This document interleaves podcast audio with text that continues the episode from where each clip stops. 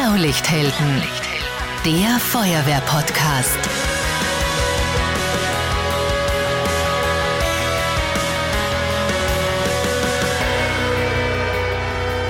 Diese Folge wird präsentiert von Raiffeisen Niederösterreich. Wir macht's möglich. Servus, hallo und herzlich willkommen beim Feuerwehr-Podcast Blaulichthelden. Diese Folge ist was Besonderes. Wir sprechen nicht über einen großen Einsatz und auch nicht über Sonderdienste oder Fachwissen. Es geht heute um die Geschichten eines Feuerwehrmannes. Hier bei Blaulichthelden, da holen wir Kameradinnen und Kameraden vor den Vorhang, die spannende Geschichten erzählen. Heute geht es um Erlebnisse aus Katastrophenhilfsdiensteinsätzen, um Erfahrungen bei Auslandseinsätzen und ich glaube, es geht auch ein bisschen um Kameradschaft. Ich bin Marcel Kilic und bei mir zu Gast ist heute Robert Pölz. Seit ein paar Monaten ist er Ehrenoberbrandinspektor, kürzlich in Ruhestand getreten und er ist Mitglied bei der Freiwilligen Feuerwehr Lengenfeld, das ist im Bezirk Kremsland. Er hat eigentlich eine klassische Feuerwehrkarriere hinter sich. Zuerst aktives Mitglied, dann übernimmt er langsam Verantwortung als Gehilfe des Feuerwehrjugendbetreuers, dann kommen Führungsaufgaben dazu, Gruppen- und Zugskommandant, Kommandofunktionen. Und die Highlights seiner Laufbahn sind Katastrophenhilfsdienst, Bereitschaftskommandant und Sachgebietsleiter 3 für Einsatzführung im Landesführungsstab im Niederösterreichischen Landesfeuerwehrverband. Robert, ich freue mich sehr, dass du da bist. Herzlich willkommen. Ja, freut mich ebenfalls. Robert, du kannst mit deinen Erlebnissen wahrscheinlich ganze Bücher füllen, aber wenn es einen Einsatz gibt oder eine Geschichte, die du ganz besonders gerne erzählst, welcher ist es? Ja, also in diesem Zusammenhang, das war mein allererster Einsatz als Einsatzleiter in, in Bosnien. Und nach einer 15-stündigen Anreise gemeinsam mit Mitgliedern der österreichischen Wasserrettung aus insgesamt fünf Bundesländern sind wir knapp vor Mitternacht in Bosnien angekommen. Unser Verbindungsmann hat uns bereits beim Grenzübergang erwartet, hat gesagt, er benötigt uns sofort. Wir sind in das Einsatzgebiet direkt von der Grenze weggefahren die Bootsbesatzungen haben wir müssen im unbekannten Gelände in der Dunkelheit und Dammbruch war zu erwarten rausschicken. Wir hatten mit keinem Boot eine Funkverbindung. Ich hatte das Personal das erste Mal, beziehungsweise sie mich auch. Und es ist dann bis circa 5 Uhr, 5.30 Uhr waren wir dann im Endeffekt in der Unterkunft. Bis dorthin haben wir mehrere Menschenrettungen durchgeführt.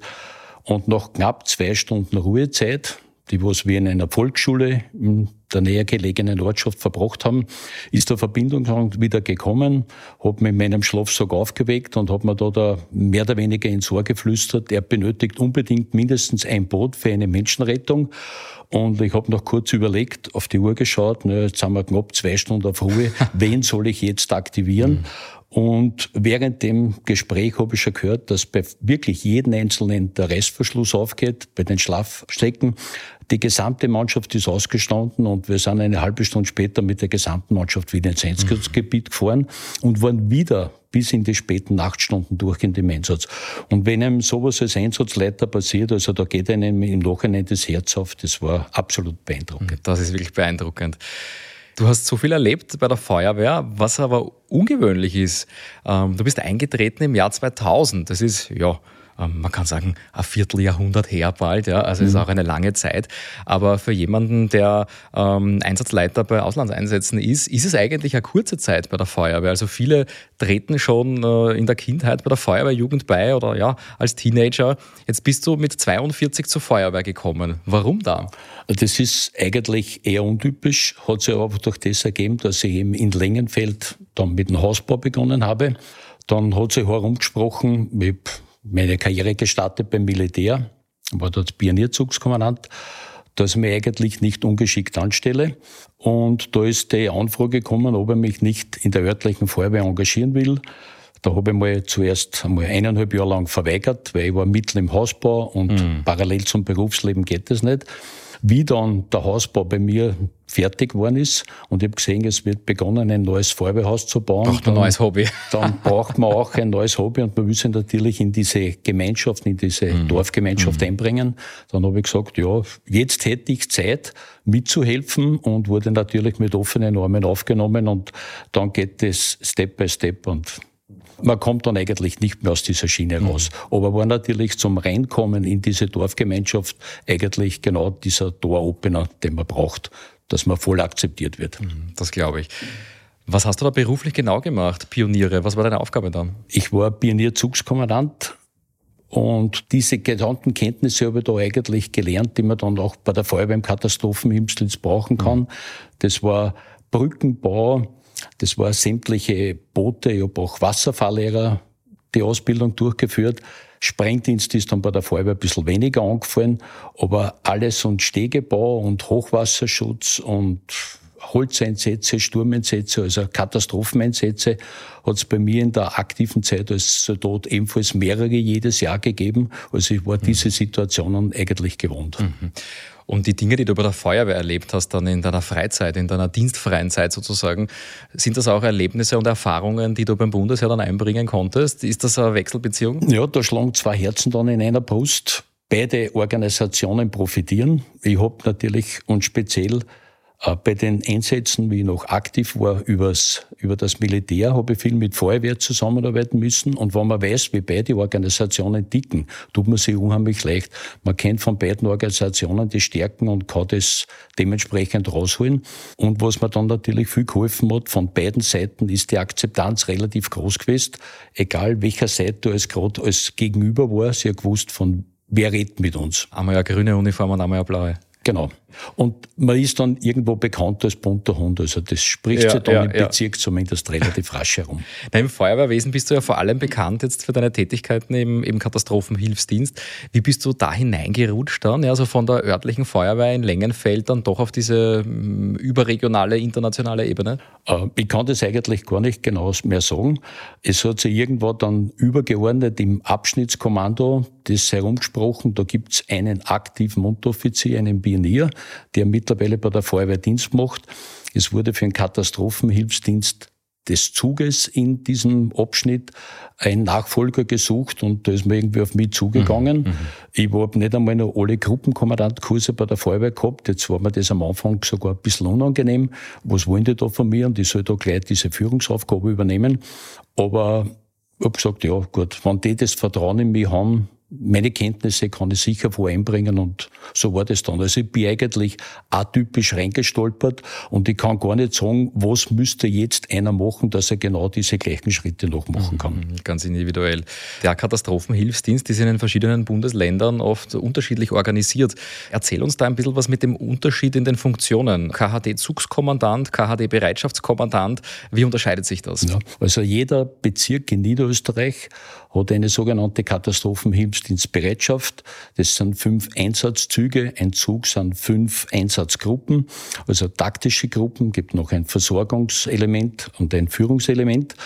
Und in, jeden, in jeder Bereitschaft, in jedem Bezirk ist es im Regelfall so, dass jeder Feuerwehrabschnitt einen Zug hat. Also das sind so 54 Mann und aus diesen Zügen wird halt eine sogenannte Bereitschaft gebildet, ist in erster Linie dazu da, größere Ereignisse im eigenen Bezirk abzuarbeiten und dann natürlich, wenn im eigenen Bezirk kein Bedarf ist, dass man überörtlich in den anderen Bezirken mithilft. Ich habe Gleich geht's weiter. Wir sind in ein paar Sekunden wieder zurück. Entgeltliche Einschaltung kommen. In Kürze startet die 112 Rescue. Das ist die Fachmesse für Brandschutz, Rettungswesen, Katastrophen und Bevölkerungsschutz. Blaulichthelden ist mit am Start und Medienpartner. Und ich darf das gesamte Programm auf der Mainstage moderieren. Vier Tage lang. Es geht um die Zukunft des Katastrophenschutzes, um die Tage der Sicherheitsforschung und um das Symposium zu Extremwetterereignissen. Es gibt viel Know-how und fachlichen Input und Ihr erlebt die neuesten Innovationen auch live und aus nächster Nähe. Robotik am Boden und in der Luft. Und natürlich Produkte von rund 270 Unternehmen und Startups. Die 112 Rescue läuft von 5. bis 8. Juni am Messegelände Dortmund.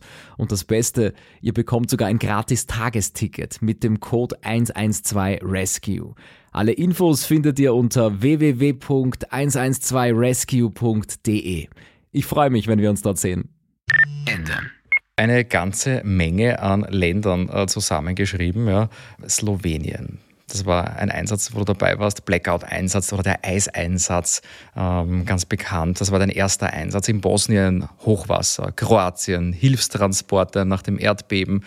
In Rumänien warst du mehrmals mit Hilfstransporten für die Ukraine, wo Feuerwehrgüter hintransportiert worden sind. Tschechien, damals der Wirbelsturm, Frankreich, Waldbrand, in Polen auf einer einwöchigen Übung äh, in Warschau äh, zum Thema Waldbrand. Portugal warst du zweimal eine Woche auf Waldbrandausbildung. Also das ist eine, eine unglaubliche Liste für, für 20 Jahre. Du bist da regelmäßig unterwegs. Der erste Einsatz, den ich erwähnt habe, war 2014 in Slowenien. Blackout. Ja, also es war für uns eigentlich nicht vorstellbar, was uns erwartet, dass wirklich große Landesteile ohne Stromversorgung ist. Es war das Thema Blackout noch nicht so aktuell wie in den letzten Jahren. Wir haben eigentlich mit dem Schlimmsten gerechnet. Wir schlafen da irgendwo in einer Garage im Schlafsack und müssen halt von der Hand in den Mund leben. Und da haben wir eigentlich gemerkt, nachdem wir im, im Land vor Ort waren, dass die sehr gut aufgestellt sind, zivilschutztechnisch. Wir waren in einer Zivilschutzkaserne untergebracht, die Notstrom versorgt war. Wir haben Betten gehabt, es war warm, wir haben Licht gehabt, wir haben warme Duschen gehabt. Das war für uns eigentlich unvorstellbar. Rundherum war finsteres Land. Wir haben dann begonnen, in den verschiedenen Ortschaften nach einer Prioritätenliste Stromaggregate zu installieren.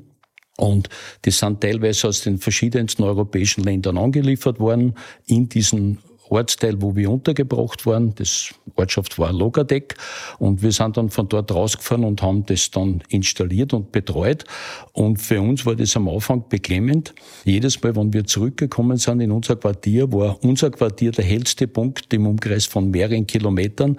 Und wir haben dann schon gedacht, na, die Bevölkerung wird irgendwann dann einen Aufstand machen. Wir besorgen oder wir liefern allen anderen Energie und dort, wo wir unterbracht sind, die bekommen nichts denn die sind nach einer Prioritätenliste erst nach mehreren Tagen angeschaltet worden und das Netz. Mhm. Also das war für uns absolut äh, komplett überraschend. Aber nicht und eure Entscheidung, das sind die war, Befehle, die ihr bekommt. Richtig, das war der Zivilschutzverband. Man muss dazu sagen, der slowenische Zivilschutzverband hat wirklich eine taktische Aufgabe und nicht so wie bei uns eine beratende Funktion. Also der slowenische Zivilschutzverband war eigentlich unsere Einsatzleitung, das Ganze abzuarbeiten. Und beeindruckend war in dem Zusammenhang, wir haben natürlich genügend Treibstoff mitgehabt für unsere Gerätschaften, aber es sind sämtliche Tankstellen im Raum waren Notstrom versorgt. Wir haben rund um die Uhr überall einen Sprit bekommen. Es war für uns dann sogar ein Problem, dass wir nicht mit unseren vollen Gebinde wieder nach Hause fahren. Es hat jede einzelne Tankstelle funktioniert, zwar nicht der Shop, man hat aber auch im Bar bezahlen können und Bedankung war immer möglich. Eine Situation, die was wir in Österreich heute noch nicht haben. Man kennt den Einsatz ja unter Eiseinsatz. Durch diesen Eisregen ist es zu flächendeckenden Stromausfällen gekommen. Ein ganz essentielles Einsatzmittel war in diesem Fall dann das Notstromaggregat. Also wir haben bei unseren Stromaggregaten, das waren lauter Insellösungen für die verschiedenen Ortschaften und da hat es keine Querverbindungen gegeben, haben wir natürlich zusätzlich Kapazitäten frei gehabt, aber die örtliche Einsatzleitung hat genau festgelegt, welcher Haus welches Haus wird wann wo dazugeschaltet. Und jetzt hat es natürlich Bewohner gegeben, die sind da mit hunderte Meter lange Kabeltrommel gekommen, haben gefragt, ob sie sich bei unseren Aggregate anstecken können war für unsere Mannschaft kein Problem. Es gibt noch freie Kapazität. Also intervallmäßig ist die Polizei kontrollieren gekommen und wenn die gesehen haben, da steckt jemand da und der noch dicht dran war mit der zur Verfügungstellung des Stroms, sind die hergegangen, dem nicht nur die Kabeltrommel konfisziert, sondern die sind sogar zerhackt worden, damit er das nicht ein zweites Mal macht. Mhm. Also für uns eigentlich unvorstellbar. Wir waren in größeren Ortsteilen und Bostonia war die Bezirkshauptstadt. Da sind verschiedene so Schaltzentralen be beschickt worden mit dem Strom und mit der Energie. Und nebenbei waren Wohnblöcke mit zig und Dutzenden Wohnungen und die waren nur stromlos. Jetzt sind in irgendwelche Stadtteile ist der Strom, hat der funktioniert und direkt dort, wo der abgegeben wurde, ist, die Häuser waren nicht eingeschalten und die Bevölkerung hat das eigentlich voll hingenommen, auch nicht als Aufruhr war. Das, was man bei uns immer so als Horrorszenario hört, also da beginnen dann die Aufstände, das war dort nicht einmal im Ansatz zu erkennen. Und ein kleines Detail, wenn wir hinkommen sind in die ersten entlegenen Ortschaften, wir sind einmal begrüßt worden, man hat einmal was essen und trinken müssen, wir haben mit unserer Arbeit gleich gar nicht beginnen dürfen, weil die gesagt haben, wir freuen uns, dass ihr hier seid. Die haben mit Nachbarschaftshilfe gearbeitet. Es hat ein paar private Stromaggregate gegeben. Die haben sie immer stundenweise ausgeliehen. Also nichts mit Anarchie. Und nach zwei Tagen, das war eine ganz spezielle Ortschaft, wie wir wieder hinkommen sind, haben wir von der Weiten schon gesehen, das Stromaggregat gehen. Das haben wir gedacht, na, die werden uns wahrscheinlich jetzt mit Steinwürfe empfangen, weil wir da das Stromaggregat nicht geht. Wir sind wieder herzlich willkommen worden. Wir haben wieder mal essen und trinken müssen. Die haben gesagt, ja, jetzt haben wir ein paar Stunden Strom gehabt. Das war nett. Wenn es wieder kriegt, das geht's wieder weiter. Also so. unvorstellbar eigentlich. Nach unseren Maßstäben und was man hört, wie die Anarchie ausbricht. Das kann man sich echt nicht vorstellen. 2014 war das, zehn Jahre her in etwa. Im selben Jahr war dann schon dein zweiter Auslandseinsatz, ein paar Monate später nur in Bosnien. Und ein ganz bekanntes Detail von der Alarmierung oder vom Einsatzbefehl, bis ihr wirklich ausgerückt seid, sind nur vier Stunden vergangen. Das war auch für mich überraschend und vor allem es war eine kleine Partie. Parallel dazu hat es in Niederösterreich beziehungsweise in Österreich Hochwassersituation gegeben und da war die große Gefahr, dass man sagt, man schickt jetzt österreichische Kräfte ins Ausland und das ist noch ein eigener Bedarf. Also der Ball wurde hier sehr flach gehalten und es war auch ein kleines Element. Ich war nur mit insgesamt zwölf Feuerwehrleuten aus Niederösterreich im Einsatz. Wir haben vier Boote betrieben, haben dann noch Verstärkung gekriegt durch 33 Personen von der österreichischen Wasserrettung aus fünf verschiedenen Bundesländern, von Niederösterreich bis Tirol. Und wir waren also nur diese 45 Mann. Und das erste Zusammentreffen war überhaupt in Spielfeld. Ich habe nur einen einzigen von dieser Feuerwehr gekannt, der da mitgefahren ist. Für alle anderen waren für mich Neuland, beziehungsweise ich war für die Neuland. Und dass das als Team ab dem ersten Moment funktioniert, das ist eigentlich das Unglaubliche. Mir ist nachher bestätigt worden, mein Erfolgsrezept war, das war so gewandt vom Militär, wie in Spielfeld das erste Zusammentreffen der Kräfte war, habe ich mal jeden mit einem Handschlag begrüßt, was für mich in meinen Augen selbstverständlich war. Und die anderen haben natürlich befürchtet, was kommt da jetzt für ein Cowboy aus Niederösterreich, der bei uns das Kommando übernimmt. Und wie die gesehen haben, man spricht normal und man begrüßt jeden Einzelnen persönlich und freut sich, dass wir gemeinsam in Einsatz gehen können. Haben die gesagt, ab dem Zeitpunkt sind sie hinter mir gestanden und also eine ganz unbeachte oder eine ganz einfache Maßnahme hat eigentlich bewirkt, dass so ein Einsatzsystem und so ein Team funktioniert. Das war für mich absolut eine Bestätigung im Nachhinein. Das habe ich gar nicht geglaubt, dass so einfache Sachen, was die auslösen können in der Gruppendynamik. Woran liegt das genau? Glaubst du, ist es, äh, ist es die, geht es da um die Wertschätzung oder geht es da um, um den Respekt, den du den Kameraden gegenüberbringst? Was ist es? Das ist, ist, ist glaube ich, ein Teil von überall. Und aus der sehen, man ist gewillt, gemeinsam was zu lösen. Es kommt nicht irgendwo ein Überguru, der glaubt, der hat diese Sache erfunden, sondern das ist ein gemeinsames Abarbeiten. Und also diese natürliche Autorität, das hat sich so einfach für mich ergeben, wie man es zwar in den Schulbüchern und in den diversen Lehrmeinungen immer wieder hört, aber so gelebt, das war für mich das Beeindruckendste überhaupt. Und hat sich dann bei sämtlichen weiteren Einsätzen und Übungen, was ich gehabt habe, genauso bestätigt. Also wenn man äh, ich sage jetzt, es ist jetzt gerade ein Unwort, sie normal begibt und nicht irgendwo so groß auf einen hohen Ross, sondern das Gemeinschaftliche in Vordergrund stellt, das ist eigentlich das Erfolgsrezept für jeden Führer. Die Kommunikation auf Augenhöhe. Genau. Mhm. Was habt ihr erlebt dann in Bosnien, wie ihr angekommen seid? Ja, es war natürlich schon mal für Mache äh, überraschend, die Sicherheitsbelehrung, die was ich dann am noch ins Spielfeld durchführen musste. Bosnien war und speziell an dieser serbischen Grenze, wo wir gearbeitet haben, das war ein serbischer Grenzfluss auch großteils, eine extrem akute Minenlage. Die Minen haben sich natürlich durch die Hochwassersituation und die Dammbrüche unbekannterweise verlagert. Jetzt hat man keine genauen Aussagen mehr treffen können. Ähm, dass das ein Thema ist, da ist natürlich einmal ein großes Aufschwung gewesen. Und wenn man dazu sagen muss, egal wo wir hingehen, ihr steigt nicht einfach aus dem Boot aus, wo unter euch noch ein Wasser ist, weil man nicht weiß, was drunter liegt. Also das ist eine gefährliche Geschichte. Und mit dem rechnet man nicht. Also Hochwassereinsatz, man kann sich in etwa vorstellen, wo, wo, wie wird das sein? Aber mit Minen muss ich nicht rechnen. Oder? Richtig. Und jetzt war für mich dann auch die Überlegung, wenn jetzt einer sagt, okay, das nehme ich nicht in Kauf, dann fahrt er nicht mit. Ich habe aber als Kampfmittelräumer eine Ausbildung gemacht beim Militär, also ich habe gewusst, um was geht. Ich habe das Ganze gekannt, habe das auch vermittelt und somit haben die jetzt wieder gesehen, das war aber eben reiner Zufall, dass auch ich mit dieser Kampfmittellage betraut bin und die gesamte Munition kenne. Ich war auch zweimal für sechs Monate im Kosovo-Einsatz. Da habe ich genau mit dieser Munition zu tun gehabt. Also damit kann man ein bisschen einfacher umgehen und sie haben auch dahingehend ein Vertrauen gehabt zu mir.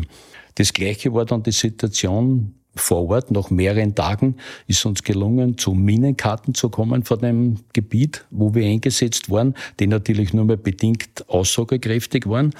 Und der örtliche Chef, was dort für diese Kampfmittellage verantwortlich war, da steht ein niederösterreichischer Feuerwehrmann, was, was fängt der mit einer Minenkarte an, was soll mhm. der machen? Musst du da jedem neu erklären, dass du eigentlich eh fachkundig bist? Genau, jetzt habe ich ihm versucht, das zu erklären, dann hat er mal abgetestet, hat mir mal verschiedene Kennwerte und Daten und Aktionen, was halt solche Minen machen, vorgeworfen und hat einmal geschaut, stimmt das überhaupt? Und dann, wer halt nach ein paar Minuten Gespräch geredet hat, okay, der weiß, von was er redet, auf einmal sind wir dann Best Friend und wir haben jede Unterstützung in der Art gehabt. Also, das war aber reiner Zufall, dass, mhm. mhm. dass die Ausbildung zusammenpasst hat. Ich glaube, das war kein Entscheidungskriterium, dass ich Einsatzleiter war bin mhm. für diesen Einsatz. Bei der Ankunft in Bosnien war dann mit Ruhezeit auch nicht viel. Ja, also wie gesagt, wir haben sofort begonnen mit den Einsätzen und da ist natürlich diese Herausforderung, es ist unbekanntes Gewässer, es ist finster. Ich habe müssen auf insgesamt vier Ortschaften die Boote aufteilen und jetzt haben wir sie Stunden vorerst ins Spielfeld zusammen gefunden. Äh, wir hatten keine Funkverbindung. Zum Teil war bis zu zwei Kilometer haben die rausfahren müssen in die Finsternis. Jetzt ist natürlich als Einsatzleiter immer ein flaues Gefühl, was ist, wenn jetzt was passiert und wie kommen die zurück. Aber wir haben bereits in der ersten Nacht über 20 Menschenrettungen gehabt. Also das ist wirklich beeindruckend. Dann parallel war immer die große Gefahr des Dammbruches. Und also es gehen dann da sehr viele Gedanken durch den Kopf, wie wieder die gesamte Mannschaft versammelt war und wie wir in die Unterkunft fahren haben können. Also das ist einmal ein riesengroßer Stein vom Herzen gefallen. Dann haben wir gemeinsam erfolgreich was bewältigt. Das war natürlich auch das Glücksgefühl und das war das Erfolgsmoment für die weiteren Einsätze, denn wir schaffen das. Das andere war dann in der Früh. Und da war halt ein interessanter Aspekt, nicht nur, dass wir dann am zweiten Tag noch fast keinen Schlaf wieder rausgefahren sind. Parallel, dabei wir draußen waren, aber so ein kleines Versorgungselement von drei Personen zurückgelassen in dieser Unterkunft, kam ein Funkspruch, dass soeben wieder ein Dammbruch war und unsere Unterkunft einen Meter hoch schon bereits geflutet ist. Wir haben unser ganzes Gepäck gehabt. Mhm. Jetzt habe ich Teile der Mannschaft abziehen müssen mit einem schweren LKW mit Kran. Die sind wieder zurück, haben unser gesamtes Hab und Gut geborgen. Schauen, das war wirklich schon alles unter Wasser? Es war bereits unter Wasser, dass man eine neue Einsatzstelle oder eine neue eine neue Logistikbasis beziehen können.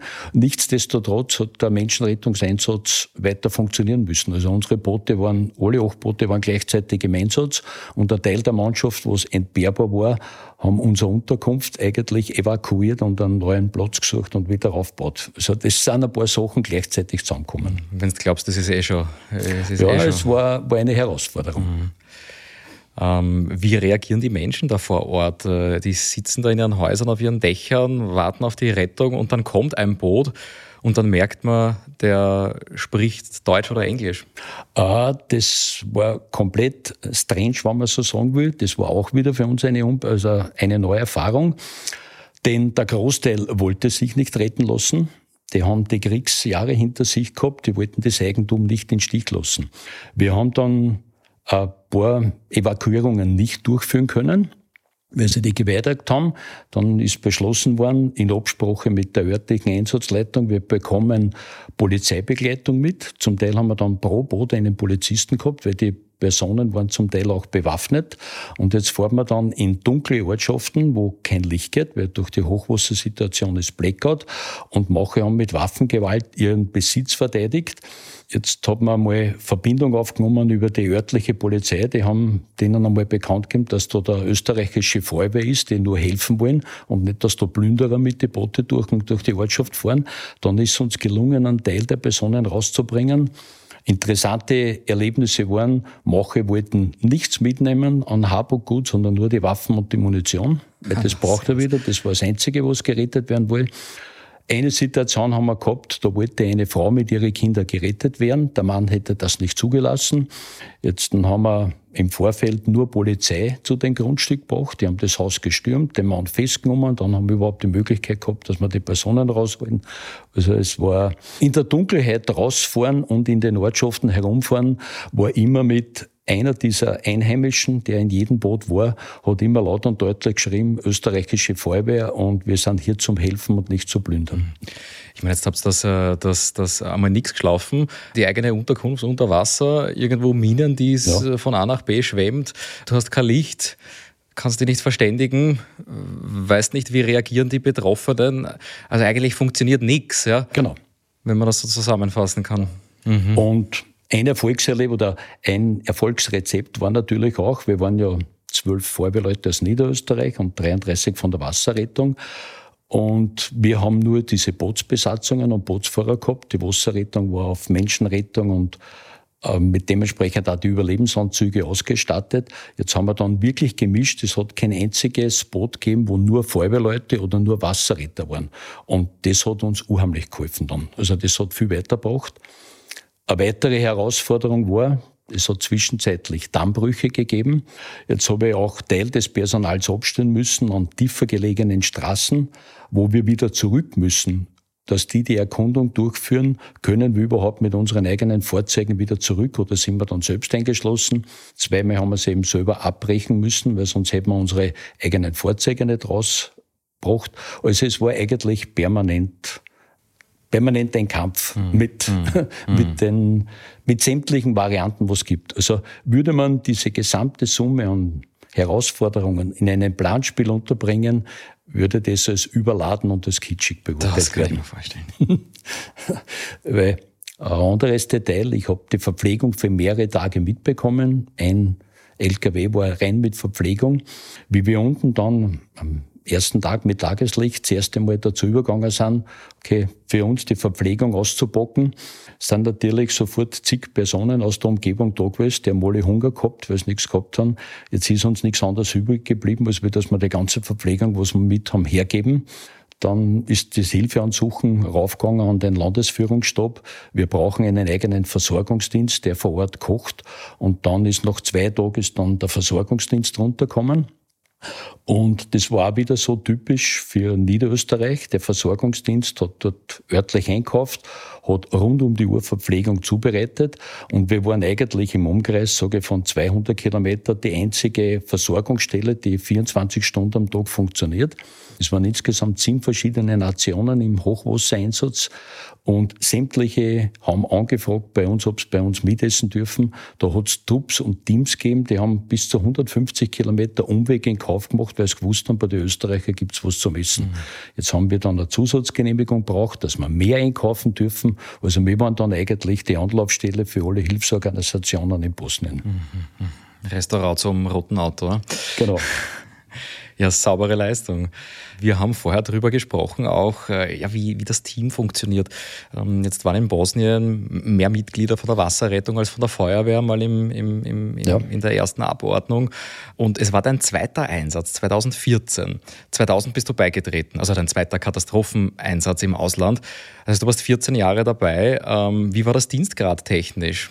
Ja, Dienstgrad war eben zu diesem Zeitpunkt noch Brandmeister, sprich Zugskommandant in der eigenen örtlichen Feuerwehr. Und beim Katastrophenhilfsdienst ist es so geregelt, da gibt es Dienstgrad unabhängig. Äh, den eigenen Dienstgrad nimmt man mit und gerade in diesem Bosnien-Einsatz war eigentlich von der gesamten Mannschaft, die die Feuerwehr gestellt hat, der Dienstgrad niedrigste.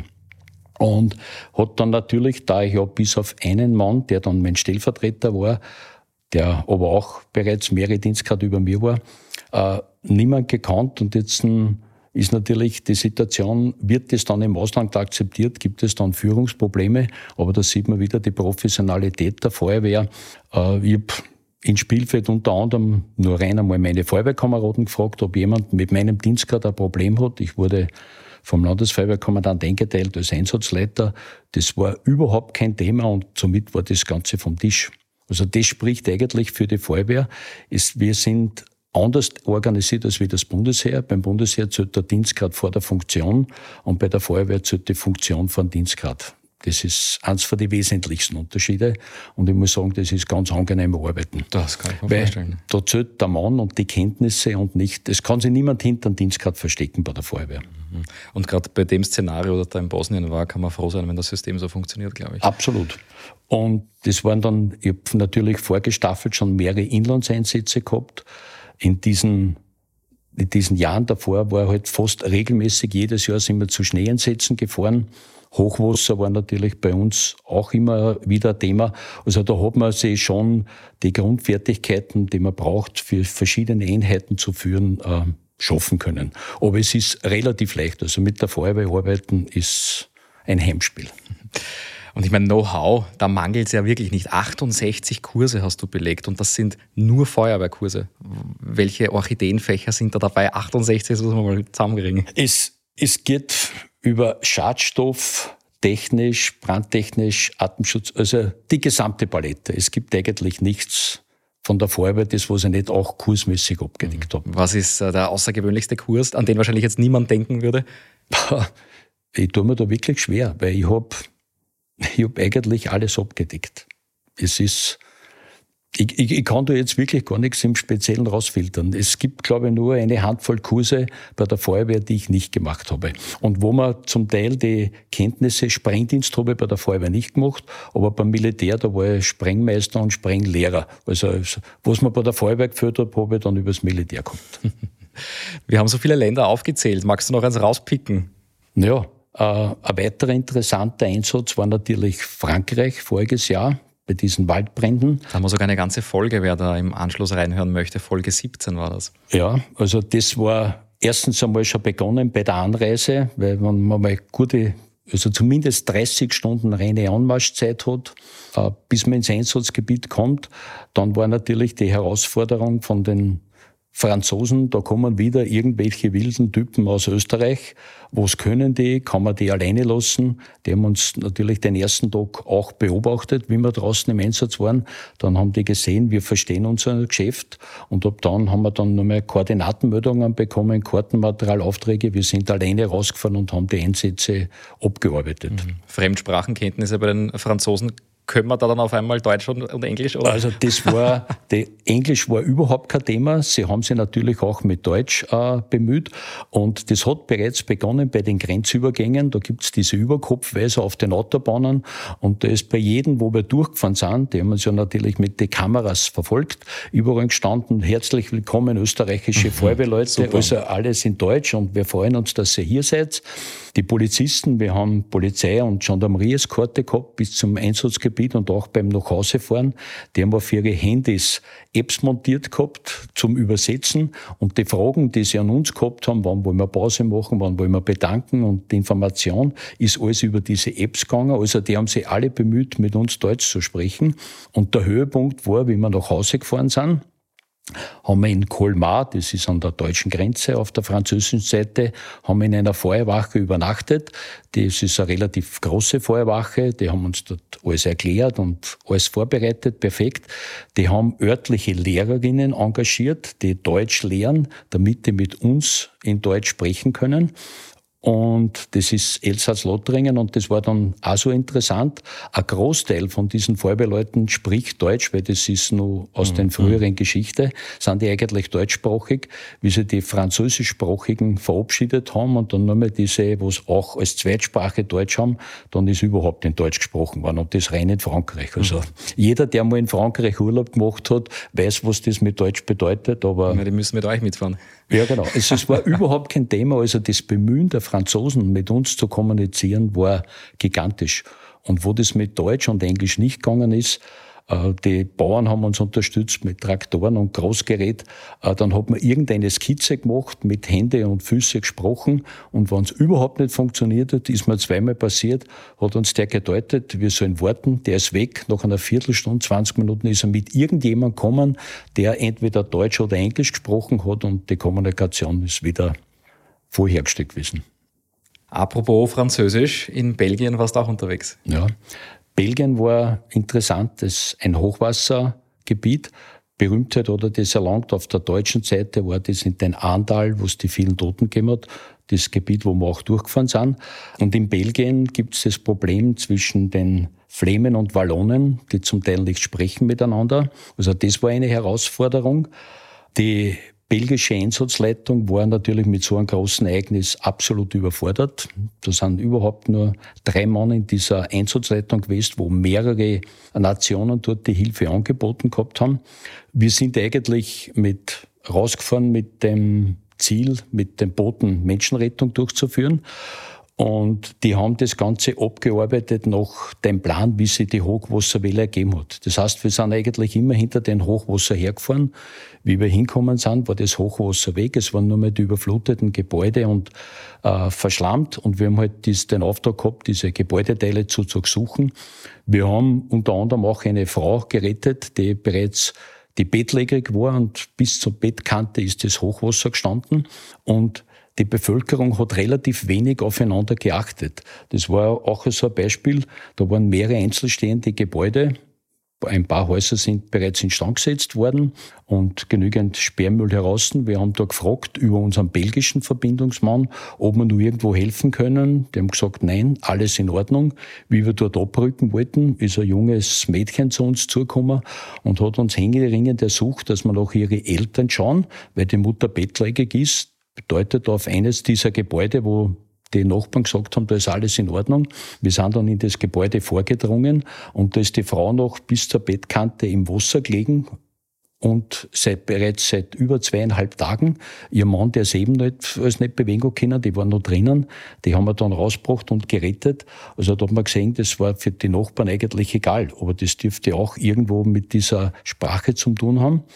Und eine weitere Besonderheit war, wir haben dann eine weitere Ortschaft den Auftrag bekommen zu durchsuchen und wir gehen da durch mehrere Häuser durch.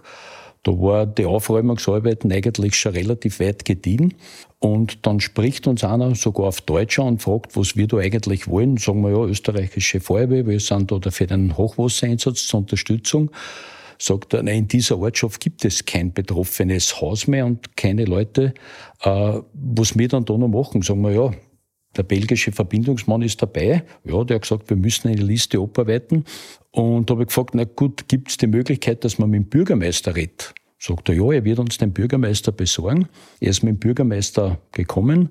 Der war hoch erfreut, dass er uns sieht. Wir waren nach drei Tagen die ersten offiziellen Kräfte, die dort überhaupt in dieser Ortschaft mit dem Bürgermeister Verbindung aufgenommen haben. Die belgische Feuerwehr war dort zu diesem Zeitpunkt überhaupt noch gar nicht im Einsatz. Der hat uns dann unheimlich gedankt. Wir haben das dann abarbeiten können und hat dann den eigenen belgischen Verbindungsoffizier gesagt, sagt er so, so sollte das ausschauen. Da kommen Verbinder, also da kommen Hilfskräfte. Man nimmt zuerst mit dem Bürgermeister Verbindung auf und geht dann in den Ortschaft in Einsatz. So wie es bei uns eigentlich üblich ist. Mhm. Also es war unglaubliche es sind Situation. die Basics offenbar, ja. Unglaubliche Auch Situation. Das mit dieser Sprachsituation, die du erwähnst, also die Sprache verbindet oder die trennt. Genau. Und das war mit der gegenseitigen Hilfe. Und das bringt mir noch einmal zu den vorherigen Frankreich-Einsatz. Das war auch so ein Thema. Zwischen Nord- und Südfrankreich herrscht ebenfalls äh, nicht unbedingt das beste Einvernehmen. Eine Masse der französischen Feuerwehrkräfte aus dem Norden, das haben uns auch diese französischen Feuerwehrleute in Colmar bestätigt, wurden nicht eingesetzt im Süden, weil sie mit denen keine Verbindung haben. Da sind ausländische Feuerwehrkräfte gekommen, bevor man sämtliche Feuerwehrkräfte überhaupt aus Frankreich einmal einsetzt. Mhm. Das sind diese Sachen, was sich dann ausergibt bei diesen Die Sprachen und mhm. politische Situation. Mhm. Absolut. Mhm. Ein Einsatz, über den ich auch noch gerne sprechen würde, ist äh, der Wirbelsturm, der Tornado in Tschechien. Ähm, wir haben sehr viele Waldbrände Hochwasser, aber Wirbelsturm, das ist was, ja, was durch den Klimawandel bei uns auch häufiger wird, aber das war schon ein, ein Wirbelsturm, der den Namen auch verdient. Genau, also das war ebenfalls für mich ganz überraschend. Der Landesfeuerwehrkommandant Stellvertreter, Boja Martin, ruft mich an, irgendwann um 20 Uhr und sagt, ich müsste mich sofort zusammenpacken, ich muss sofort raus äh, auf Tschechien, da war ein großer Tornado und schauen und anbieten, was, wie könnte Niederösterreich draußen helfen. Da habe ich zwar schon gehört, dass in Schrattenbach in Niederösterreich ebenfalls Hagel und einen Einsatz gibt. Naja, dann habe ich nochmal gefragt, wohin genau? Ich habe mir halt den Namen gegeben, habe mir noch gefragt, wie viel darf ich mitnehmen? Hat er gesagt, ja, nimmt er zwei, drei mit. Und dann wieder das, das Interessante, ich habe da drei Feuerwehrkameraden angerufen, die mit denen öfters Katastropheneinsätze mache und erklärt, jetzt fahren wir ein paar Tage auf Tschechien. Ich kann nicht sagen, wie lange es dauert, wo wir untergebracht sind, aber wir sollten in einer Stunde fahren und in einer Stunde ist das Team gestanden und wir sind in einer Stunde gefahren. Da ist Sokodona noch nicht einmal aus. Um 20.15 Uhr geht's los oder um 21 Uhr? Und um 21 Uhr waren wir bereits zu viert unterwegs mit dem Auftrag, Verbindungsaufnahme draußen durchzuführen und wir wissen nicht, wie lange es dauert und was uns erwartet. Aber es war natürlich ein Katastrophenszenario, wie man sich es bei uns nicht vorstellen kann. Es hat da sehr viele Tote gegeben und wenn gesamte Ortschaften nichts mehr da ist, also absolut nichts mehr da ist, also für mich als ehemaligen Soldat, wenn die Artillerie wütet, äh, schaut das nicht eher aus. Mhm. unglaublich. Ähm, waren auch, glaube ich, österreichische Notarzthubschrauber im genau. Einsatz. Das war für uns und auch österreichisches Rotes Kreuz. Also wir haben Dutzende Rettungsauto getroffen, die was beim Rausfahren waren beziehungsweise wieder beim Reinfahren. Also die Nachbarschaftshilfe hat funktioniert. Und im Endeffekt, man hat gesehen, also das ist auch schon wieder mehr westlich äh, orientiert. Die Feuerwehr da draußen ist genauso aufgestellt wie bei uns. Es sind auch Katastrophenhilfszüge bereits im Einsatz gewesen also das war wirklich ganz gut organisiert. Es hat auch gegen Plünderungen sehr viele Straßensperren gegeben. Die Ortschaften waren bewacht. Also die hat man gemerkt, also die haben das wirklich im Griff und unsere Hilfe war definitiv nicht erforderlich. Aber wir haben sie alles anschauen können und dokumentieren. Aber es ist absolut beklemmend, wenn man sieht, was dort für Schaden angerichtet worden ist und was da für Leid gegeben hat. Und das alles äh, so knapp vor der eigenen Haustür in Österreich, das war ja, der Einsatz in Tschechien war ja sehr nah an der Grenze. Ja, also wir sind knapp 20 bis 25 Kilometer hinter der Staatsgrenze hat das Schadensgebiet begonnen. Mhm. Also schon fast daheim eigentlich, ja. Wenn du zurückschaust auf diese äh, mehr als 20 Jahre im Aktivdienst bei der Feuerwehr und wenn du jetzt in den Ruhestand gehst und siehst, wie sich die Feuerwehr weiterentwickelt, ja, wie es auch weitergeht, wenn man selbst dann nicht mehr so im aktiven Dienst ist. Was wünschst du dir für die Zukunft? Wie schaut die Feuerwehr der Zukunft aus, wenn du das aussuchen könntest? Die Technik wird sich nicht aufhalten lassen. Die Technik wird immer mehr werden, aber man darf nie den Mensch dahinter vergessen. Und das Erfolgsrezept, glaube ich, gerade bei der Feuerwehr ist dieses persönliche Engagement, diese Bereitschaft und der Wille, irgendwas gemeinsam durchzuführen. Das ist eigentlich der Schlüssel zum Erfolg.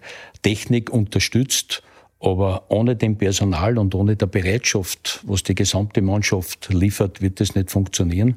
Und das Netzwerken ist generell gut und, und gerade in der Feuerwehr muss man schauen, dass man wirklich über den Tellerrand schaut. Und so wie es früher war, mein Feuer und dein Feuer, das hat im Katastrophenhilfsdienst absolut nichts verloren. Und man muss einfach bereit sein, sie wirklich voll zu bringen. Also, wie gesagt, das Menschliche ist eigentlich der Erfolgsfaktor. Robert Pölz, vielen Dank für die Einblicke. Danke, dass du da warst heute. Gern geschehen. Und wer jetzt mehr über Auslandseinsätze hören möchte, in der 17. Folge im Feuerwehr-Podcast Blaulichthelden, da haben wir über den Auslandseinsatz, über den Waldbrand in Frankreich gesprochen. Auch da war Robert Pölz dabei. Klickt euch gerne durch, durch die vielen Podcast-Folgen.